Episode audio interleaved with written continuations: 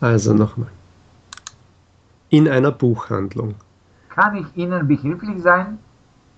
Ich suche ein Buch für meinen 14-jährigen Jungen. Suchen Sie etwas Bestimmtes? Eigentlich nicht, aber er interessiert sich für fremde Länder. Hier haben wir ein interessantes Buch über Spanien und hier auch noch eines über Russland. Vielleicht gibt es auch Zeichnungen darin? Natürlich sind beide Bücher sehr reich illustriert. Ich habe schon zwei Bücher über Spanien zu Hause, aber ich habe noch kein Buch über Russland. Was kostet es? Es ist nicht so billig, aber auch nicht ganz teuer. 25 Euro.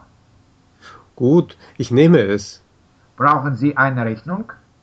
Ja, bitte, für den Fall, dass ich es umtauschen möchte. Auf Wiedersehen. Danke und auf Wiedersehen.